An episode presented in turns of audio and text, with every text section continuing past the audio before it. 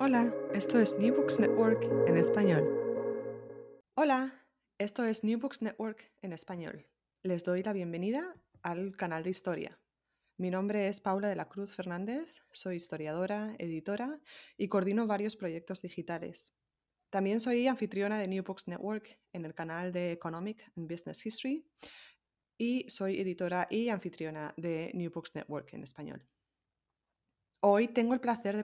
conversar con la doctora Begoña Barrera sobre su libro La sección femenina 1934 a 1977, Historia de una tutela emocional. Bienvenida, Begoña. Muchas gracias, encantada de estar aquí, Paula. Begoña Barrera es docente en la Universidad de Sevilla, donde imparte clase en el Departamento de Historia Contemporánea.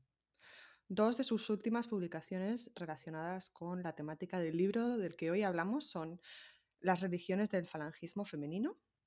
El culto a lo político y la afirmación de lo católico en la sección femenina de Fed, de 1937 a 1945 en el Bulletin of Spanish Studies y Estilos emocionales y censuras culturales, la sección femenina de las Fed en em, la formación de, las españolas de posguerra. Empezamos entonces. Eh,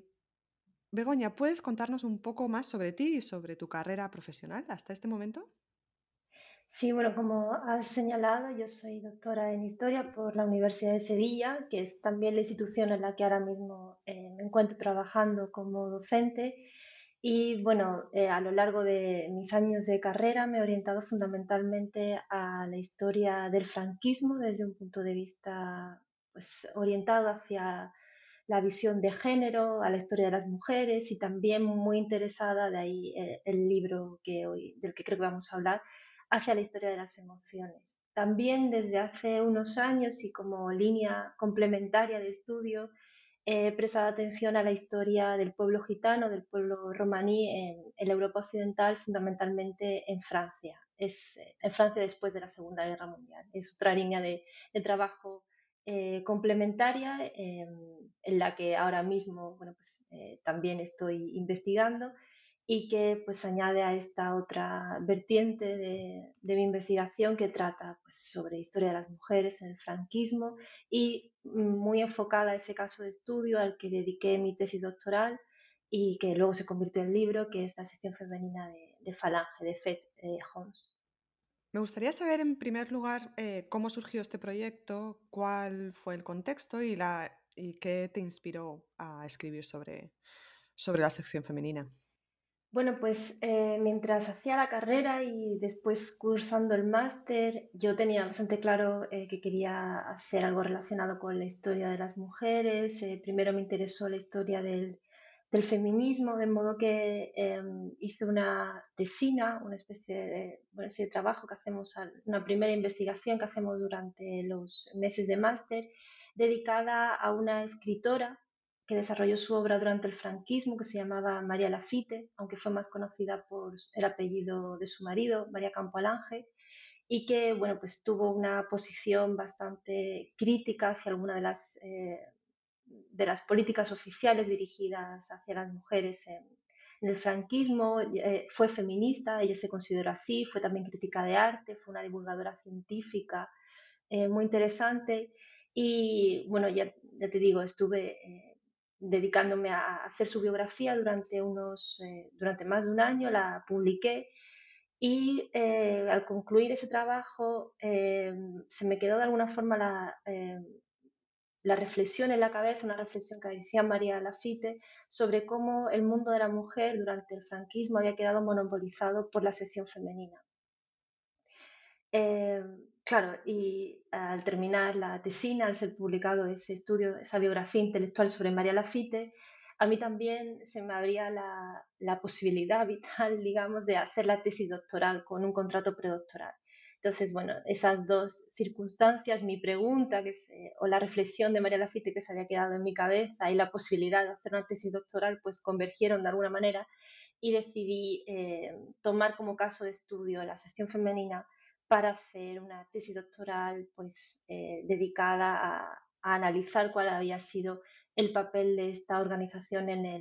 el, adoctrinamiento, en la formación, el encuadramiento, como lo decían ellas, sería es, el término que ellas empleaban, de las mujeres durante el franquismo. Y bueno, pues después de cuatro años, un poquito más, defendí la tesis y luego pues trabajamos en el manuscrito para que fuese publicado en forma de libro y que de esa forma pues un estudio que había nacido siendo muy académico sea también más accesible a un público más amplio interesado por, eh, por la historia de España y por la, la, historia de las mujeres en España. Vamos a hablar entonces de la historia de la sección femenina. ¿Qué es la sección femenina? Yo te pregunto porque quizás ah, para uno de nuestros oyentes eh, sea la primera vez que escuchan hablar de esta organización y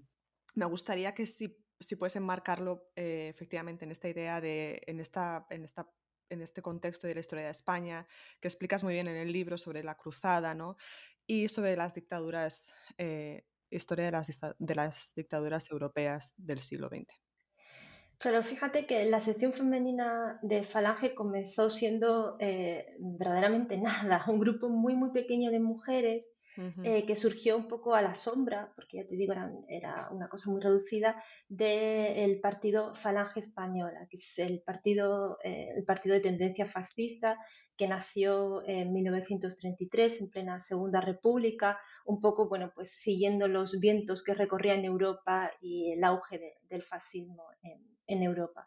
Entonces, igual que el propio partido que Falange, que se unificó, se unificó luego con las JONS, las Juntas de Ofensiva Nacional Sindicalistas, y de ahí surgió FE de las JONS, pues igual que el propio partido que tenía eh, poca cobertura realmente y poco, tuvo poco éxito electoral, bueno, pues el grupo de, mujeres también era muy reducido, muy reducido. De alguna manera, durante los años de la República lo que hacían o lo que hicieron era pues, asistir a al partido en esas labores de, violencia callejera que, eh, que tenían un poco por objetivo desestabilizar el régimen republicano, les ayudaban a hacer propaganda de estos ideales eh, fascistas o pseudofascistas, porque el falangismo es una forma eh, nacionalizada, digamos, de fascismo,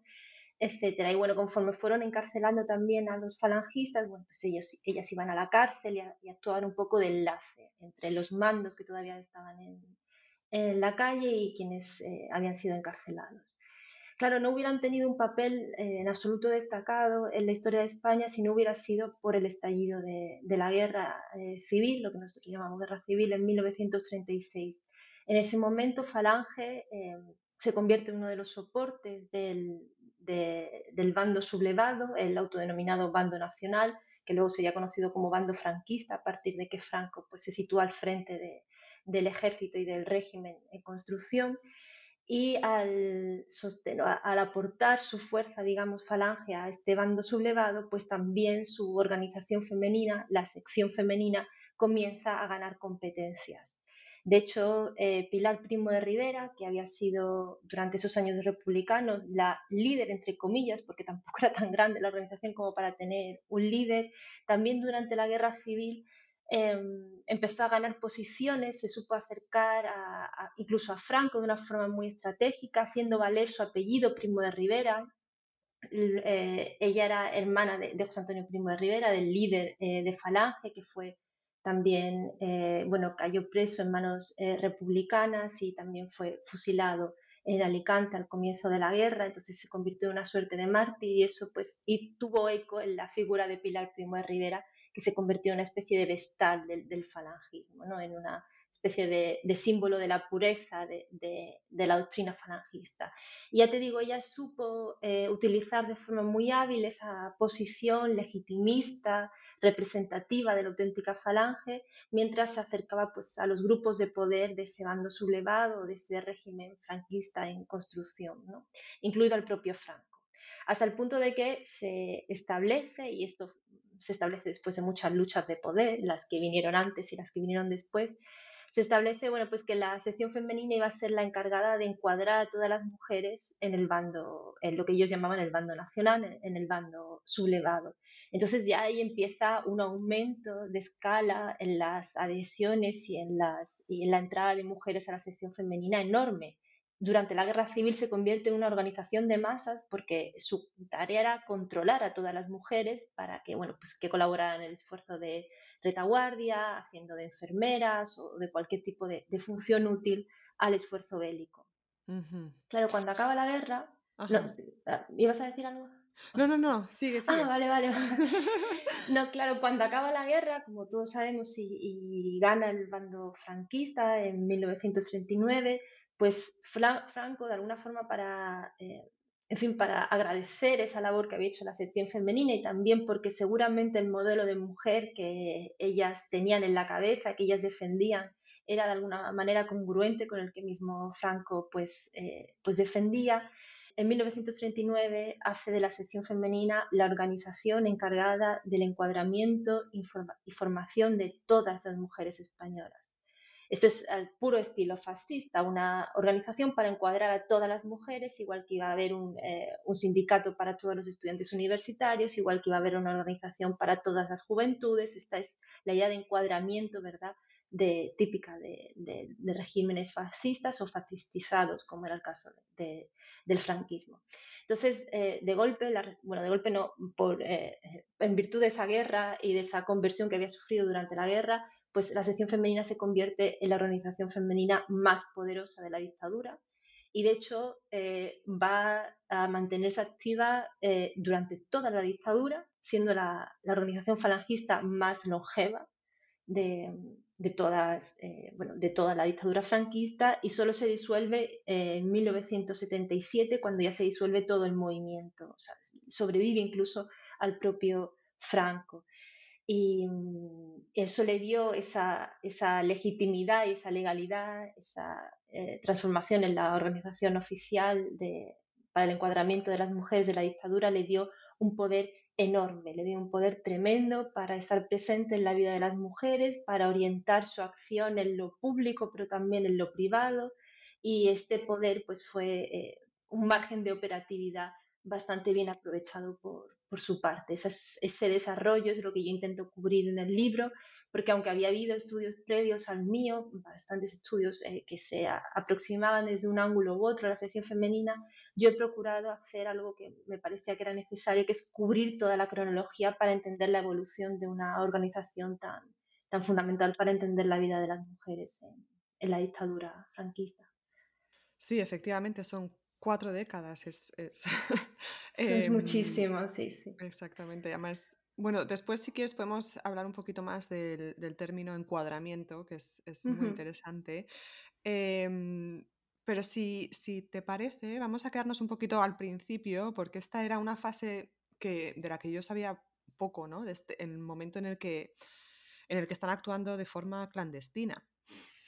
Y em, si nos puedes hablar un poquito no solo de Pilar, pero también de las otras tres, de las tres mujeres que, que sobresalieron en este periodo clandestino mm, durante la Segunda República y después em, su labor en el, eh, durante la Guerra Civil.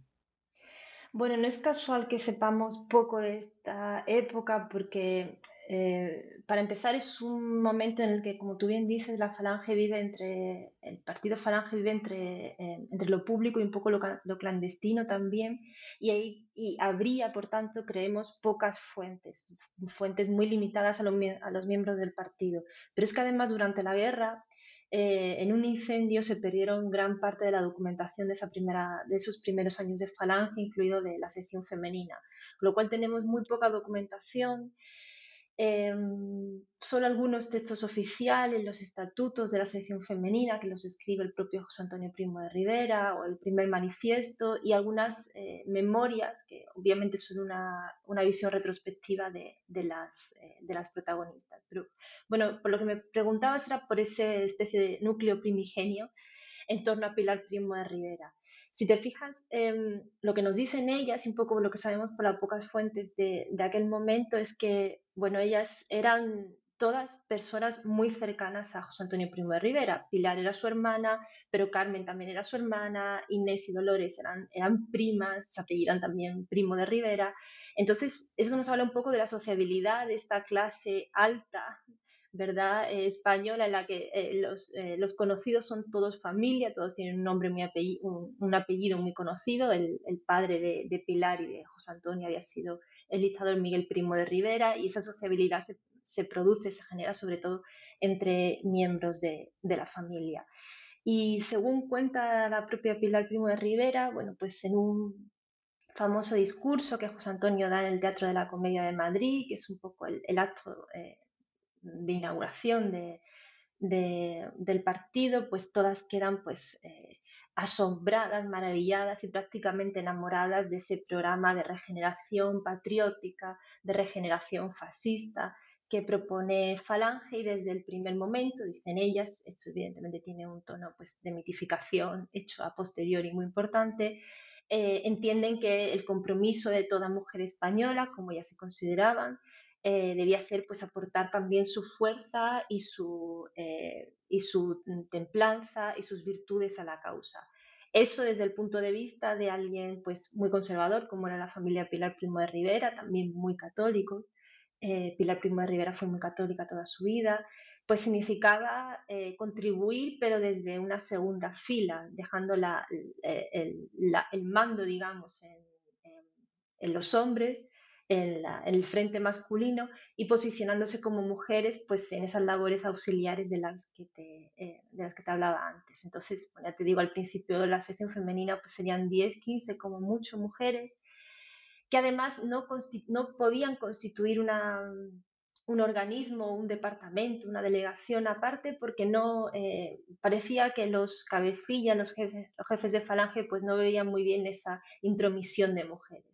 Entonces, de ahí que ellas mm, salieran por la tangente y se buscaran una argucia para, eh, para poder participar y se inscribiesen en el SEU, que era el sindicato falangista eh, durante la época republicana, el sindicato universitario. Entonces, pues ahí se inscribieron como estudiantes, algunas sin serlo, sin ser ni siquiera universitarias, se inscribieron, pero bueno, como en la universidad iban hombres y mujeres, al sindicato universitario, eh, en el sindicato universitario no tenía sentido excluir a las mujeres. Esa fue pues una estrategia utilizaron. Y bueno, ya más adelante, pasados los meses, José Antonio Primo de Rivera parece que fue quien vio que aquello sí podía tener utilidad, sobre todo porque podía meter en la cárcel a muchos de los, eh, de los que llamaba, ese es un término de, propio del argot, camaradas. A los, los camaradas podían ser eh, encarcelados y en ese momento las mujeres pues podrían tener un papel o podrían desempeñar un papel útil, con lo cual concedió eh, a las mujeres la posibilidad, a su hermana, a su prima y, en fin, a sus amigas, la posibilidad de entrar en, el, eh, en Falange y constituir esa sección femenina. Entonces, bueno, pues, en los estatutos y en, este el manifiesto... Ah, y en este periodo eh, no es... Mm, cuando leyendo esta primera parte del libro, a mí me da la sensación de que, de que el propio partido no, no le ve mucha utilidad, o sea, que lleva tiempo el que el partido le vea la autoridad. Claro eh, no sé si es por ellas o porque, o por incluso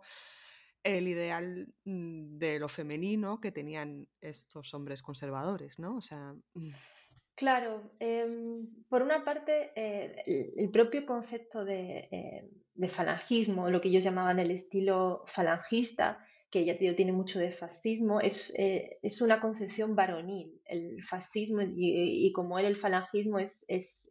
es, un asunto de hombres, podríamos decir, que además intenta devolver la, eh, la masculinidad a unos regímenes como el republicano que se consideraban debilitados, afeminados incluso, porque en esa especie de correlación de términos y de, y de conceptos que hacían, la república era como una cosa débil, feminizada, Em, incluso degradada. Y frente a eso, pues eh, el estilo falangista reivindicaba la fortaleza, la rectitud y también lo masculino, lo, varonil. Claro, dentro de ese imaginario la mujer pues podía tener un papel, pero desde luego relegado. En una situación, de urgencia como era la de la, la, República, tampoco seguramente se pararon a pensar muy bien para qué podían servir aquellas mujeres. En el momento en que eh, parecieron de una cierta utilidad, pues se le dejó pasar. Eh, ya te digo,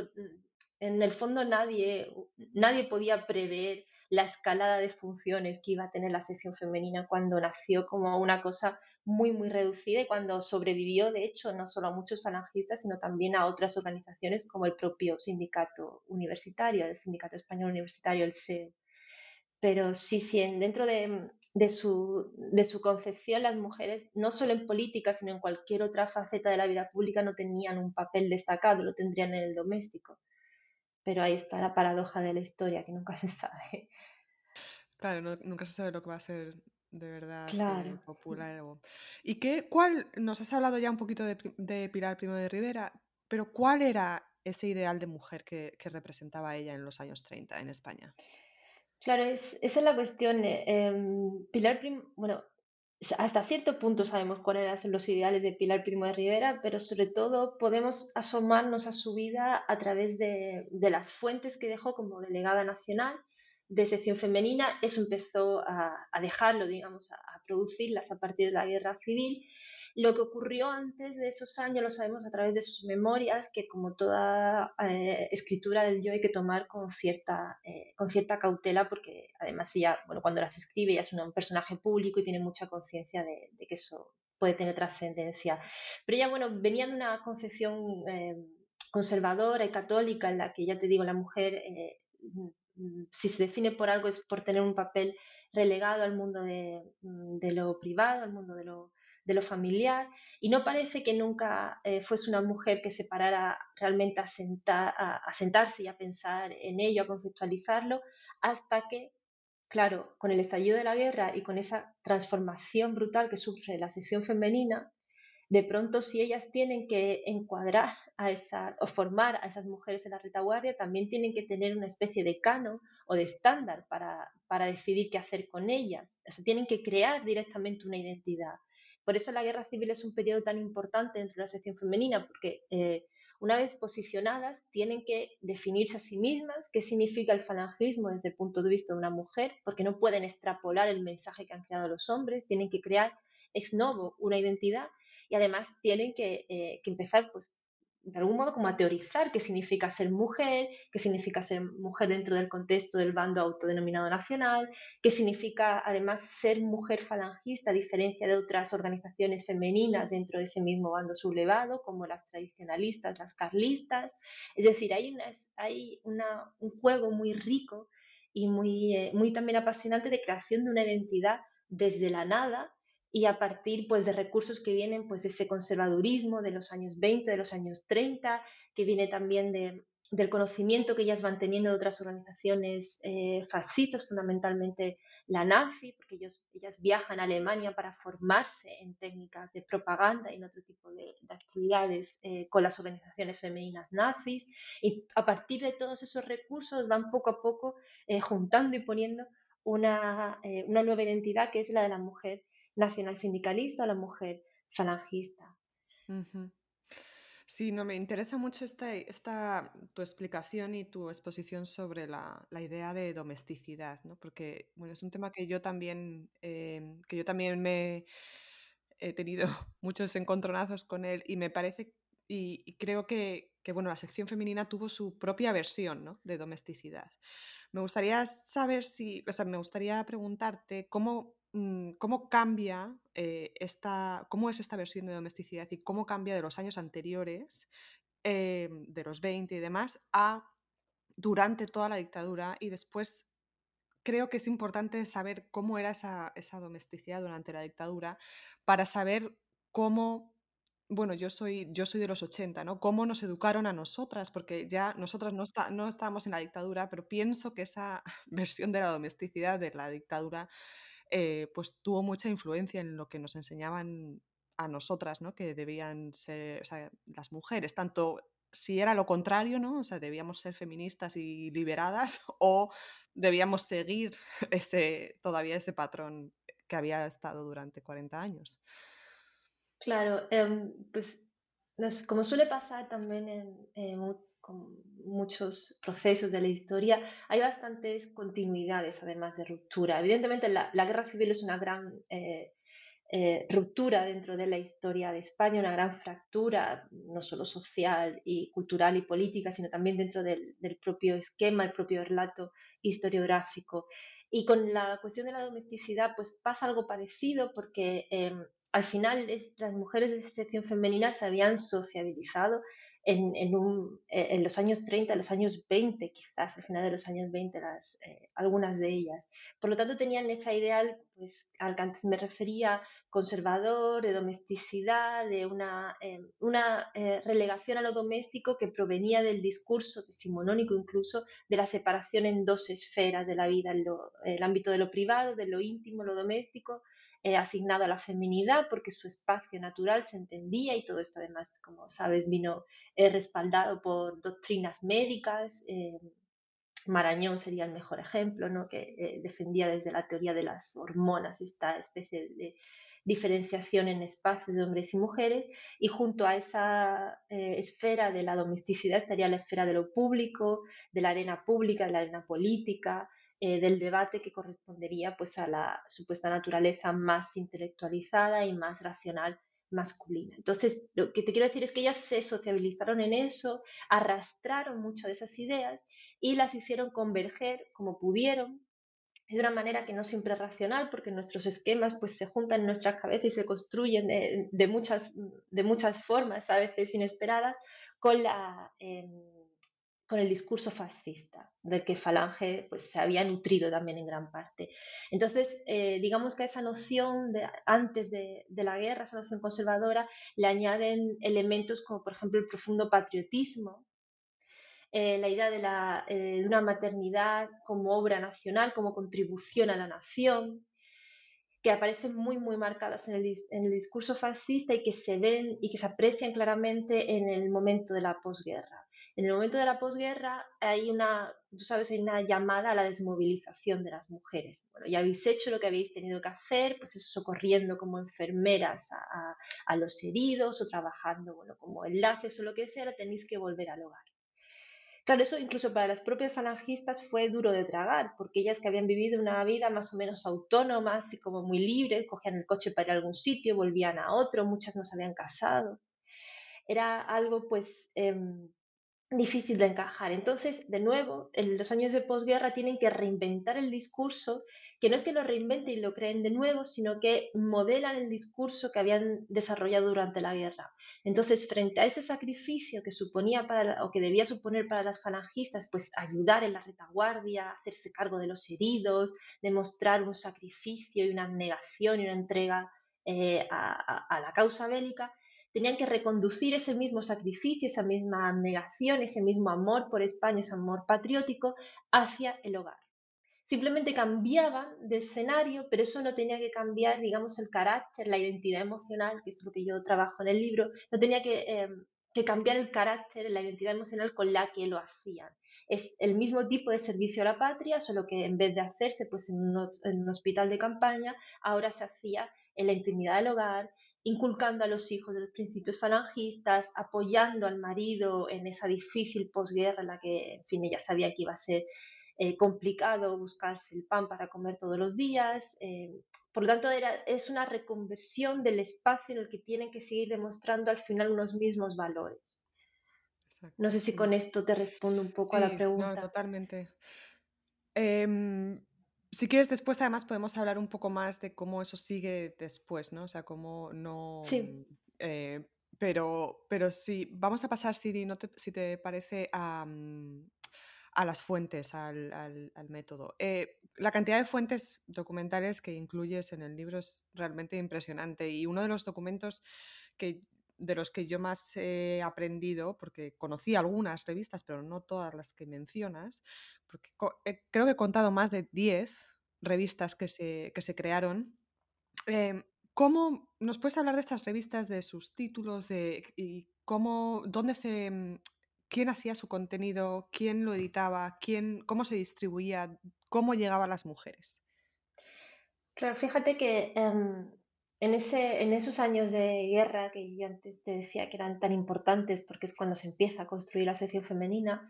la sección femenina empieza a, generar una estructura. Es decir, bueno, hay una líder que tiene que mandar, la delegada eh, nacional, pero luego aquí somos muchas, cómo nos organizamos para, para, todas las cosas que tenemos que hacer. Entonces, antes de empezar a crear departamentos que luego serían llamados regidurías, la primera regiduría, el primer órgano, más allá de la, delegación nacional, donde estaban Pilar Primo de Rivera y la, y la secretaria, fue la regiduría de prensa y propaganda. Eso es algo que ellas debieron aprender, no sé si a través de los viajes o a través de sus compañeros de falange, pero aprendieron del fascismo. Lo primero es la propaganda. Hay que, hay que ganar no solo la, guerra que se, que se decide a tiros ¿no? en las trincheras y en los combates, sino también la guerra de la palabra, que es la propaganda, la guerra, digamos, ideológica. Entonces, el primer, em, el primer organismo que comienza a funcionar a partir, ya te digo, de, la Delegación Nacional que manda las circulares y las órdenes a todo el mundo, es la Regiduría de Prensa y Propaganda. Y en un año tan temprano como 1938, la sección femenina eh, lanza su primera revista, que es I Mujer de la eh, Revista de la Mujer Nacional Sindicalista. El título llevaba en su primera palabra, era una I, una eh, Y,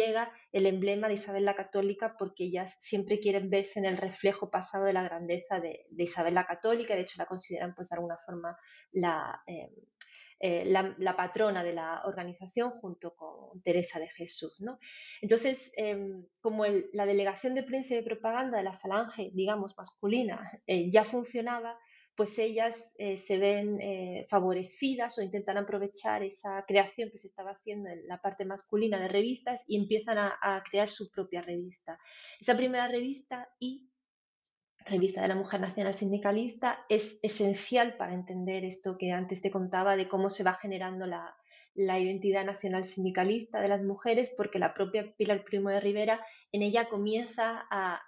hacer una entrega mensual de episodios de la historia de la sección femenina. Entonces ahí conocemos por su propio relato, que hay que, por de construirlo y aplicarle todo un aparataje crítico, porque tiene esa cosa de mitificación que también te, comentaba antes, empieza a contar la historia de la sección femenina desde que nace, en los años 30, ¿no? Y, bueno, y a partir de ahí pues va desgranando capítulo tras capítulo quiénes son las protagonistas y tal. Y, y esta, esta revista se mantiene hasta los años 40, pero claro, había nacido en un contexto muy de guerra, muy de propaganda, y es, es, la revista en la que encontramos pues, reportajes de esos viajes que hacían a Italia, que hacían a, la, Alemania nazi. Por lo tanto, era una revista muy, muy eh, impregnada de ese tono de guerra. Claro, en los años 40, con esta vuelta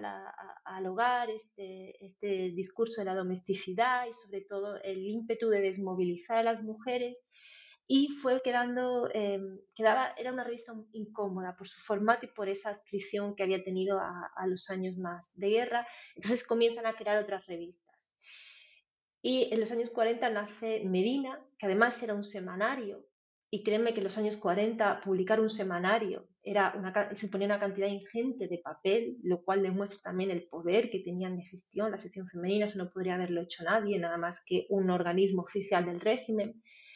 que se mantiene también durante muchísimos años. Medina, que además es una publicación semanal, con lo cual da muchísima información de, cómo va creciendo la sección femenina, cómo se va modulando su discurso.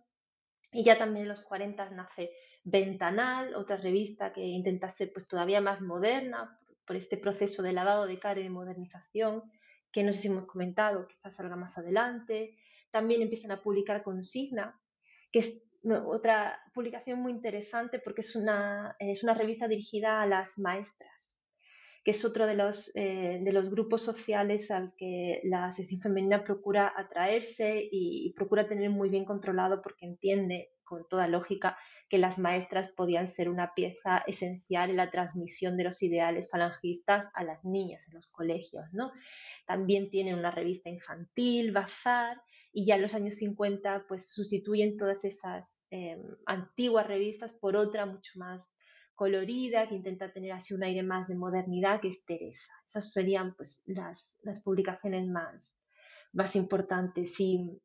hombre, eh, teniendo en cuenta la situación de posguerra, que en realidad la posguerra bueno, pues dura para una gran parte de la población española, duró hasta entrado los 50, la situación, digamos, de hambruna, de pobreza. Eh, pues evidentemente era difícil adquirir esas, esas revistas, solo eran accesibles pues, a, una, a una mujer de clase media,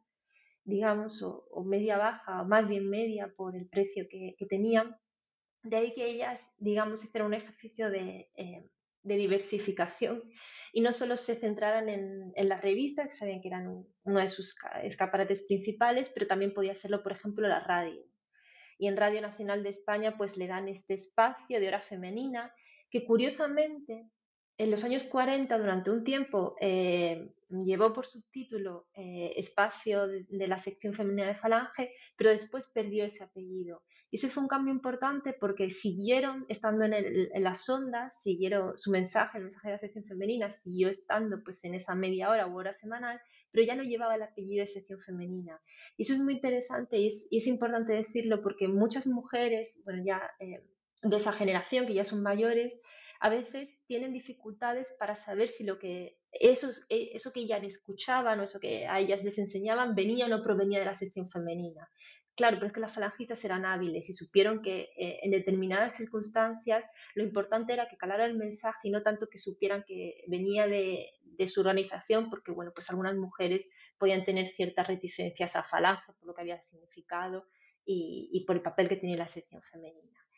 Y bueno, la radio, ya te digo, y por supuesto a través de los manuales escolares y, de las revistas, pues de toda esa diversificación de medios, pues fue difundiendo su mensaje la organización. Pero entonces estas revistas, por ejemplo, se vendían se, en, ciertos locales o sí, se vendían en, sí, se vendían en ciertos locales. Em, ellas también pues eh, movían las revistas, por ejemplo, Em, en la universidad eh, tanto existía un SEU de la sección femenina, que era pues, un grupo intermedio doblemente dependiente, como ellas mismas decían, y así aparece la documentación, y, realmente así era, tanto del SEU, del, sindicato de estudiantes, digamos, masculino, como de la sección femenina. Era una especie de, cosa ahí un poco rara en medio, doblemente dependiente, que se encargaba de todas estas revistas, pues difundirlas entre las estudiantes universitarias o el servicio social, los años de servicio social, pues eran esenciales para sociabilizar a las mujeres en, la compra de ese tipo de, material, porque no solo hablaban de sección femenina, claro, no solo era la consigna, la consigna era importante, pero todo esto venía revestido pues de reportajes sobre cómo cortar las cortinas o de cómo es eh, paisajes de África, o sea que entre el puro entretenimiento iban colando consignas porque ellas también eran listas y sabían que no todo podía ser un discurso propagandista y político porque eso podría asustar a, a muchas, podía hacer eh, podía generar reticencias. Entonces, pues ya te digo, era, ellas tenían bastante poder para colar sus, eh, su propaganda, así que lo pareciera en, en, diferentes cauces y en diferentes lugares. Sí, porque además otros, otros de los cauces, como los llamas, em, que usaron, por ejemplo, eran libros, ¿no? Tenían una editorial. Tenían una editorial y eso es, em, es también significativo porque eh, es una de las sorpresas con las que yo encontré en el archivo. Yo no tenía ni idea de que existía esta editorial. Hombre, se podría haber inferido porque la editorial publicó libros que aparecían efectivamente con el nombre Editorial Almena, ¿no? con esta cosa tan castrense también propia del falangismo, de Almena. Eh, pero yo no sabía que hubiera sido difícil a lo mejor eh, inferir de dónde venía esa editorial o al servicio de quién estaban. Entonces, para que te hagas una idea también, pues en los años 40 ellas crearon una editorial. Es que eso en los años 40 era muy, muy difícil en España. No sé que tuvieras muchísimo dinero o que fueras de uno de los grupos de poder como eran ellas. Entonces, esta editorial pues tuvo, la, eh, tuvo un funcionamiento muy, muy enfocado a la publicación de los materiales escolares de esta asignatura de formación del espíritu nacional, que era obligatoria y que ellas pues controlaron a través de la publicación de los manuales escolares, donde se decía cuál era la doctrina de Falange, qué papel social tenían los hombres y las mujeres. O sea, todo eso mientras, insisto, se hacían cargo del, servicio, del famoso servicio social, mientras controlaban el SEU de, las universitarias, de la sección femenina eh, en la universidad, mientras publicaban revistas, mientras tenían un espacio en la, en la radio, mientras evidentemente iban a las zonas rurales con, esa, eh, con ese servicio, con que, esa regiduría que llamaba la Hermandad de la Ciudad y del Campo, es decir, que tenían una red inmensa de, de difusión y, de actividad. Muy interesante. Luego también la televisión y el servicio social, ¿no? Y en las escuelas. Por un lado, en la televisión tampoco eh, hubo proyectos para que les dejaran un espacio eh, televisivo, pero supongo que eso era ya mucho pedir de modo que ellas eh, tuvieron un protagonismo cuando lo tuvieron fundamentalmente a través del nodo. Eh, como otra de sus, eh, de sus actividades a través de las que lograron, lograron bastante proselitismo fueron los coros y danzas, pues esas actividades así un poco más llamativas, más coloridas de la sección femenina se colaron en el nodo, ya no como propaganda de la sección femenina, sino del propio régimen que también sabía utilizar la sección femenina, para eso la tenía eh, a su favor, ¿no? ¿Y qué es lo otro que me preguntabas? Perdona, de los... Eh, ah, del servicio, de las enseñanzas de hogar, ¿no? Claro, sí, las enseñanzas de hogar, em, corte y confección, puericultura, higiene, eh, economía familiar, todas estas asignaturas que formaban eh, lo que podríamos llamar, entre comillas, las disciplinas del hogar, eh, se hicieron obligatorias en los años 40 para todas las mujeres y ellas, la sección femenina, las falangistas, tuvieron la potestad de controlar esos contenidos. Y, unidos a, y unido a ellos, pues además controlar el llamado servicio social, que se había creado durante la guerra como un auxilio de invierno copiado del auxilio de invierno nazi, que de hecho había creado una mujer que no era de la sección femenina, aunque era de falange, porque era una jonsista, era de, este, otro grupo fascista que se había aglutinado con falange, pero que Pilar Primo de Rivera, cuando eh, vio que, se creaba este auxilio de invierno, vio, porque no era tonta, el potencial que aquello podía tener y digamos a través de muchos eh, conflictos eh, y, bueno de idas y venidas de circulares y de diálogo con otros jerarcas eh, franquistas pues logró que fuese monopolio que, quedase monopolizado por la sección femenina el auxilio de invierno y luego servicio social ¿no? y mm, el servicio social era pues, así se popularizó en la época el equivalente a la mili femenina eh, que cumplían, que tenían que cumplir casi todas las mujeres, a no ser que tuvieras pues una serie de, em, que pudieras certificar que habías hecho otras actividades que eran equivalentes al servicio social y que a, las, a la sección femenina les servía para tener el control de las mujeres pues, durante esos meses que tenían que hacer eh, el servicio social. Es, digamos, la cara más visible pero cuando tienes una visión panorámica de la organización te das cuenta de que em, la habilidad, digamos, de la sección femenina fue ser capaz de ir más allá del servicio social. Ellas sabían que una vez que una mujer terminaba el servicio social, le daban el papelito, bueno, pues ya he acabado con esto, ya he cumplido, y que ahí realmente empezaba eh, la labor de encuadramiento sutil cotidiana que tenían que hacer con, cada una de ellas. Mm. y, muchas veces luego cuando ya se empieza, cuando las mujeres empiezan a poder trabajar, ¿no? Eh, tienen que hacer esto para poder trabajar, ¿cierto? Claro, sí, necesitan este certificado, sí, sí, haber pasado por el servicio social, sí, incluso, y luego para otras cuestiones, por ejemplo, para sacarse el carnet de conducir, eh, sí, sí. Vamos a hablar de dos de las leyes em, que mencionas, que son la ley de educación, que además son muy importantes en la historia de España, son la ley de educación de 1953 y la del trabajo de 1961, que, que bueno, que em, conecta con el foro del trabajo que se, que se aprueba después de la guerra. Eh, ¿Qué supusieron estas leyes para, para, las mujeres? Claro, pues la primera de ellas em, eh, afectó sobre todo, es una ley educativa, afectó a la educación y fue la que impuso esa asignatura de formación del espíritu nacional. Eh, entonces, claro, para la sección femenina eso fue pues eh, como si lloviera oro del cielo, porque supuso que ellas podían controlar el ámbito de lo escolar, ya no solo a través de las maestras, que habían sido pues eh, también un, instrumento, que seguían siendo un instrumento esencial, sino a través de esta asignatura que se hacía obligatoria y que ellas pues iban a controlar en su, bueno, pues, en su enseñanza a las niñas. Eso por, por la ley eh, educativa. Y luego también está la cuestión que yo creo que es todavía más importante de, eh, de la ley de los derechos laborales de las mujeres. Primero se aprueba, eh, digamos, la primera, el primer gran cambio es en 1961 y luego se aprueba una especie de reforma a la ley, de ampliación en realidad de la ley en el 66. Entonces, por ahí hay una, toda una polémica historiográfica eh, entre las que hemos hecho a la sección femenina, que en realidad no es una, no es una pelea ni es una discusión, más o menos en, lo esencial estamos todas de acuerdo, digo todas porque la mayoría somos historiadoras, en que, mm, bueno, la sección femenina nunca estuvo a favor de la incorporación de la mujer al mundo laboral, a no ser que esto fuera una necesidad. Entonces, en los años previos a la, ley, a la aprobación de la ley, pues em, quizás, eh, digamos, en, los círculos más íntimos de la sección femenina, pues sí podía haber alguna, algún verso suelto, alguna regidora, alguna falangista que apostara más por, digamos, entre comillas, liberalizar la situación y promover la incorporación de la mujer al trabajo. Pero lo que es cierto es que en las revistas, en esa especie de, de tribuna pública a través de la que ellas manifestaban su discurso, pues seguían manteniendo un, la línea de, posguerra, en la que, bueno, pues ya te digo, animaban poco a las mujeres a trabajar y cuando tenían que ir a trabajar, pues ellas intentaban prevenirlas de todo el tipo de, amenazas y de peligros que podían, eh, que su feminidad podía sufrir en ese ámbito laboral. Sin embargo, en 1961 aparece Pilar Primo de Rivera para defender esta ley esta ley que suponía la, eh, entrada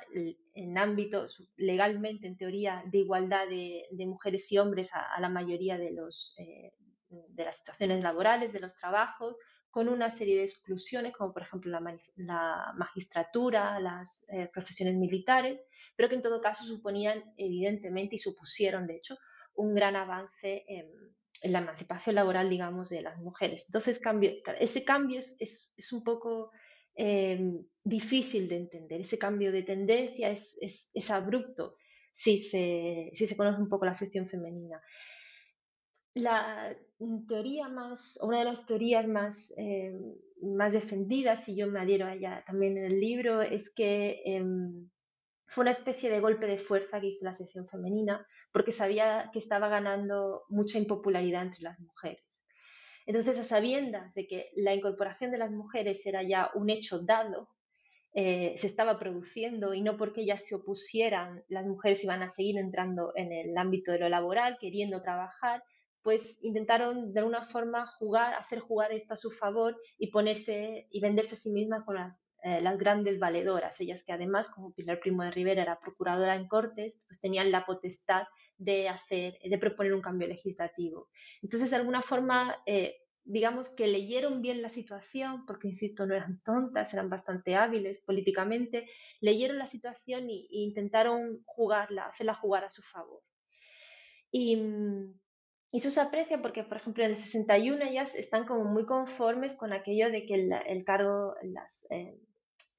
eh, los trabajos en la magistratura o en el servicio militar pues no sean para mujeres porque consideran que no son trabajos propiamente femeninos. Pero claro, después del 61 vuelve la polémica de algunas, eh, de algunas mujeres que públicamente, de algunos hombres sobre todo, que dicen, bueno, ya que hemos abierto la posibilidad a que se incorporen a otros ámbitos laborales, estos, ¿por qué no? Entonces Pilar Primo Rivera otra vez tiene que ponerse un poco a, la vanguardia de todo ello y decir, bueno, abramos eh, estas profesiones también a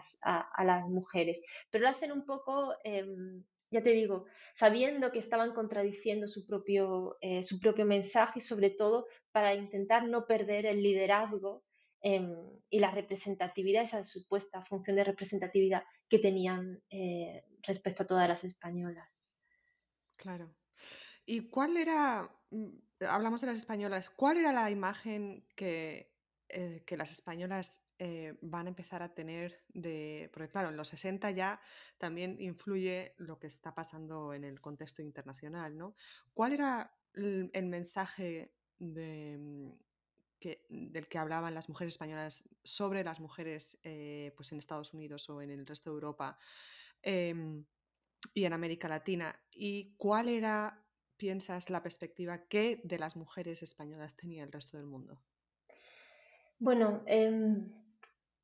claro, la sección femenina eh, durante los, eh, los años de guerra civil, ya te digo, y hasta el 43, 44, 45 como mucho, eh, la mirada internacional que tiene pues está muy dirigida eh, sobre todo a, Alemania, a Italia, a veces a Portugal, curiosamente alguna vez a Japón, es decir, con una línea ideológica muy marcada dentro de, dictaduras de, ese tipo, más o menos fascistizadas. Claro, a partir del 45 esos modelos quedan bloqueados, eh, ya no, es sostenible en, en, ningún caso hacer alusiones a, las organizaciones femeninas, nazis o, fascistas de Italia, de modo que tienen que buscar, pues, em, digamos, otros tipos de vínculos internacionales. Entonces, eh, a finales de los años 40 y los 50, empiezan a bascular entre un contramodelo, unas antagonistas, que serían eh, aquellas mujeres del ámbito anglosajón, que según ellas, pues empieza, bueno, empiezan a, dibujar toda una especie de, de figuras sobre esas mujeres que reunían en este diseño inventado, por supuesto, que hacen, que reunían todas las, em, eh, todos los defectos que ellos, ellas atribuían a la feminidad. Eran mujeres pues muy emancipadas, que fumaban, lo de que fumasen les volvía a ellas, le ponían nerviosísimas, que estudiaban, que a veces que incluso se divorciaban, que tenían hasta dos maridos o tres maridos a lo largo de su vida, que tenían maridos de diferentes matrimonios, era como que e, e, ese era el contramodelo, lo que ellas llamaban las mujeres anglosajonas, que incluso curiosamente eh, es, quedaron peor eh, perfiladas y retratadas que a veces que las soviéticas, o sea, imagínate, ¿no? Eran, esos dos eran fundamentalmente los, eh, los retratos antagonistas de la feminidad. Y luego, claro, em, mm, siguiendo un poco la, deriva o la evolución del propio régimen, abrieron su discurso y abrieron lo que ellas llamaron el hermanamiento hacia las mujeres de Hispanoamérica. Esto es todo un viraje que hace el régimen en su política exterior, claramente, que, que vuelve hacia Hispanoamérica a partir de esa hermandad de naciones hispanas, de la que, bueno, con una visión todavía muy colonialista, en los años 50 el régimen franquista se quiere poner a la, a la vanguardia y ellas pues empiezan a elaborar esta imagen ya no de la mujer española o solo de la mujer española, sino de la mujer española como mujer hispana. Una especie de hispanidad, un discurso muy bien estudiado en el franquismo, que une a todos los pueblos de España y de Hispanoamérica con unas mismas virtudes, con un mismo pasado glorioso, bla, bla, bla. Y ellas pues eh, aprovechan esta cobertura de la, de la hispanidad para eh, para no solo hacer lazos simbólicos o discursivos con las mujeres de Hispanoamérica, sino también empezar a viajar a Hispanoamérica, eh, crear, fundar círculos de la sección femenina en Hispanoamérica, invitar a, los, a, las mujeres de esos círculos falangistas que existían, de hecho, en, países de Hispanoamérica a España, es decir, eh, mm, exportarse o proyectarse hacia una identidad transnacional que ya no fuera la, la, nazi tan peligrosa, la fascista tan peligrosa de, de, los años 40, sino otra pues mucho más eh, autorizada, digamos, en el contexto internacional de, de, los años 50. Claro, todo esto empieza a ponerse en crisis en los años 60 con todo el cambio del propio régimen, la entrada de la sociedad de consumo, la entrada de esas nuevas imágenes que llegan pues de, de Estados Unidos, de toda la, eh, toda la cultura de masas, que frente a un discurso muy, muy nacionalista, todavía muy gris, que eh, siguen manteniendo, en los años 60 ya sabes, se siguen refiriendo a la guerra, para que te veas hasta qué punto podían resultar anacrónicas para las jóvenes de ese momento. Bueno, pues ese es un momento muy difícil para la sección femenina, porque modernizarse hasta el punto que a lo mejor hubiese resultado atractivo para las mujeres españolas implicaba negar el relato guerra civilista y un poco de los orígenes y las esencias falangistas, que era lo que a ellas les mantenía en el poder, como esencia del falangismo, que el franquismo todavía pues, eh, quería mantener el poder porque se sentía en deuda, porque habían sido uno de los grandes, eh, o de familias, entre comillas, como se les suele llamar, de las familias que habían apoyado el, el, golpe de Estado fallido el 18 de julio del 36. ¿no? Entonces, claro, el dilema es es complejo porque no se puede renunciar a las esencias, pero otra parte tampoco se puede eh, renunciar a lo que viene porque entonces se pierde la visión de las mujeres. Por eso los años 60 son muy difíciles eh, para la organización. Qué interesante. Bueno, pues no podemos eh, terminar la entrevista, podríamos tirarnos aquí un rato, pero no podemos terminar la entrevista sin hablar de la idea esta de las emociones y de cómo del encuadramiento, del control eh, que la sección femenina eh, pretendía hacer, ¿no? De, mm, pues eso, de, tanto de la mente como del cuerpo de la mujer. Y eh, háblame de esta idea de, la reputación, de la apariencia, de, siempre tener ese control sobre ti misma, ¿no? Em, y, quizás ahora también podemos mencionar lo que Mm, hablamos al principio de cómo eso va a seguir, va a ser una continuidad eh, en los años 80 mm, de, la cultura española y de la cultura femenina española, yo creo. Claro, fíjate que em, todo el, trabajo, el libro, está muy fundamentado en, en la teoría de la historia de las emociones. Entonces, bueno, por decirlo muy, muy brevemente, una de las mm, reflexiones que a mí me parecen más ricas que, se han hecho en ese marco de, concepción de las, emociones como algo histórica y culturalmente construido, no algo atemporal ni, ni, pancultural, sino como algo que tiene mucho de historia y de cultura, es una reflexión que hacía un autor, em, antropólogo, historiador, es William Reddy, que eh, explica muy bien en sus trabajos cómo el control emocional, el control emocional de los individuos es realmente el mayor poder al que se puede aspirar en un régimen. Quien controla lo que sientes, es decir, quien controla lo que, a lo que tienes miedo, lo que te genera ilusión, lo que amas, a lo que aspiras, eh, lo que te convence, lo que no te convence, es quien realmente te controla más allá de, controlar lo que tú hagas eh, fuera de tu casa, eh, más allá de controlar tu acción, quien controla lo que sientes, cómo te percibes a ti mismo es quien realmente tiene poder sobre ti. Entonces esa es un poco la, idea que, que, a mí me lanzó a estudiar la sección femenina, el adoctrinamiento de las mujeres españolas, más allá, por ejemplo, pues de esa cuestión concreta del servicio social o de las acciones, sino a estudiar cuál era la idea del control, cuál era el control que se quería ejercer sobre ella, si era un control puramente emocional. Entonces esto encajó bastante bien con lo que eh, yo había extraído de la historia de las emociones, porque todos los, em, los libros, las revistas, todos los mensajes en general dirigidos por la sección femenina a las mujeres españolas están cargados de un altísimo contenido emocional.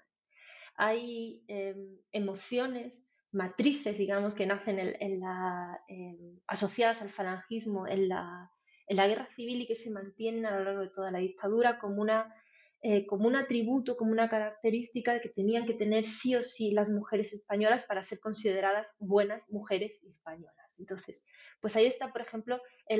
la cuestión de la alegría. La alegría era el, el elemento más importante en el carácter de una mujer. Y si se piensa, se estaba de alguna forma obligando, o bueno, no de una forma, se estaba obligando a las mujeres a estar alegres cuando estaban, por un lado, o al principio de todo, combatiendo en una guerra. Sin embargo, les decían que tenían que estar alegres, pero luego además se lo decían eh, en el contexto tan gris, tan triste de tantísima pobreza y de tantísima necesidad como es eh, la posguerra, pero tenéis que estar alegres, que es una forma de obligarlas a, estar conforme con lo que tienes y a no buscar otro horizonte de expectativas más allá de, lo, que tiene, de lo inmediato.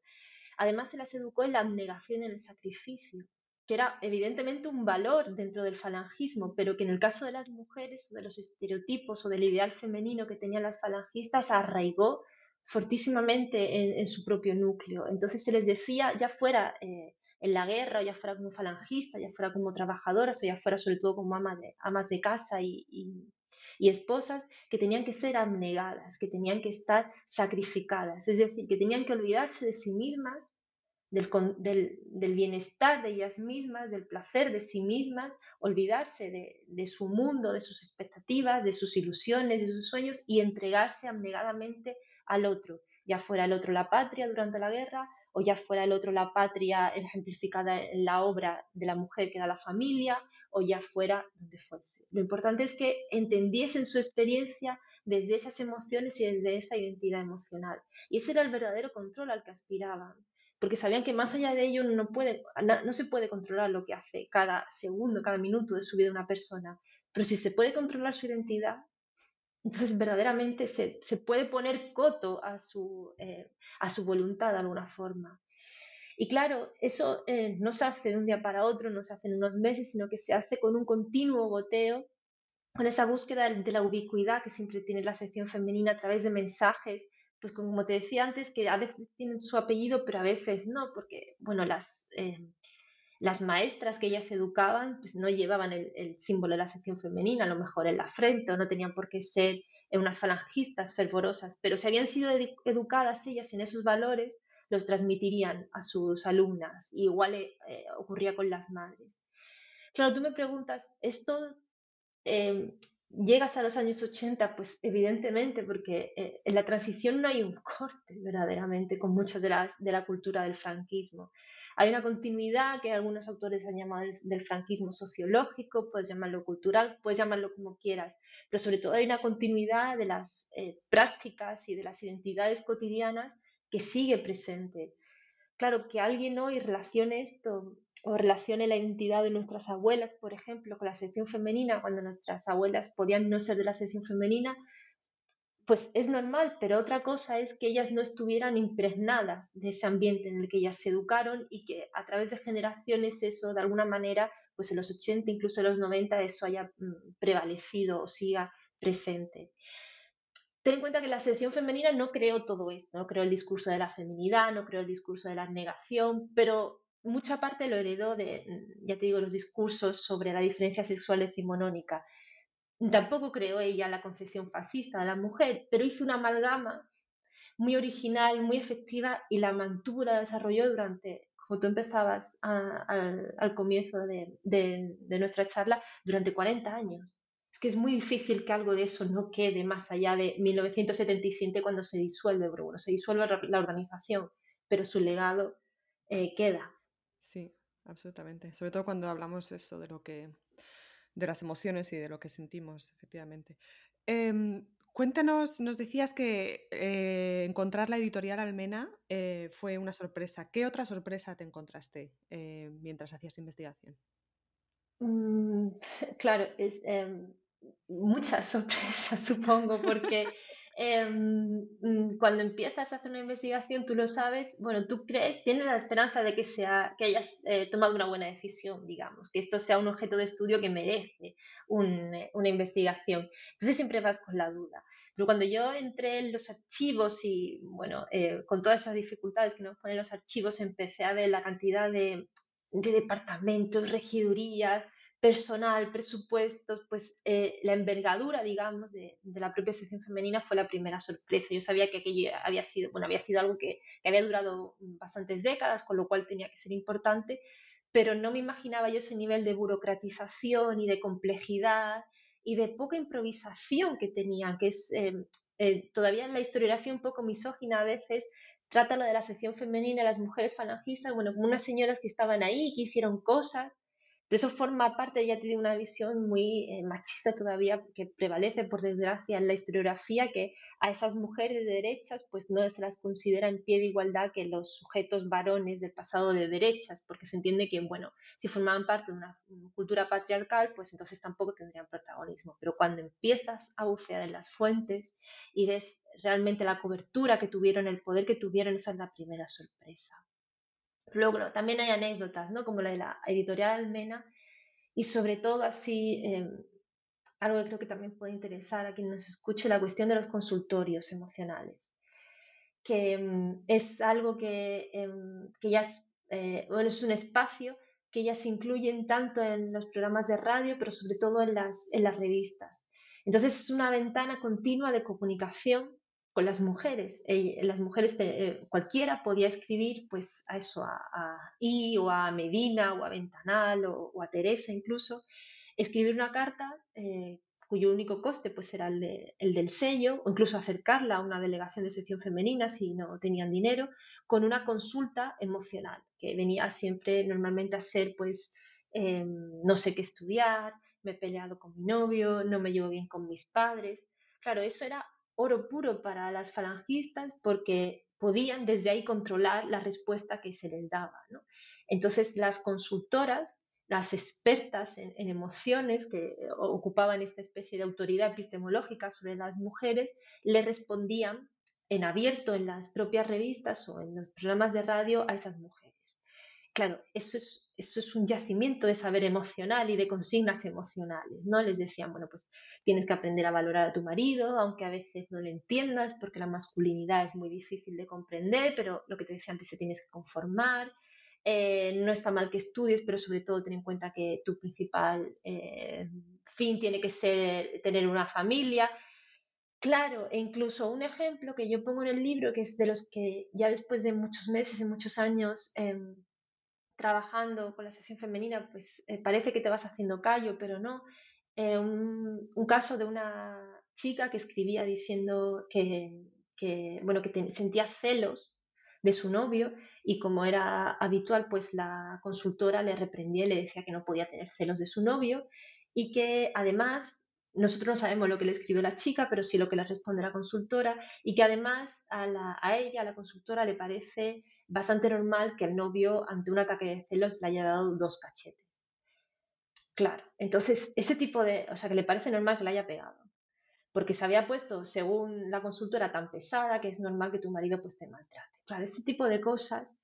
Em, por mucho que sepamos que son los años 40 y, nos hayamos leído y hayamos tenido este conocimiento intelectual, ver las fuentes de primera mano y ver que eso efectivamente se autorizaba, se apoyaba, se promovía, eh, pues es duro y es, eh, no debería ser sorprendente porque de alguna forma no lo podríamos esperar, pero como mujer, como, en fin, como cualquier persona de 2000, en, aquel momento, 2016, 2017, pues eh, es chocante y y es entristecedor, claro. Begoña, ha sido un auténtico placer. Eh, para mí, lo ha sido para mí. Muchísimas gracias. Eh, sobre todo mucho éxito con tu nuevo proyecto del que nos hablabas al principio y sobre todo em, pues recomendar este libro a los oyentes y muchas gracias a todos los oyentes por escuchar New Books Network en español. Gracias por escuchar New Books Network en español.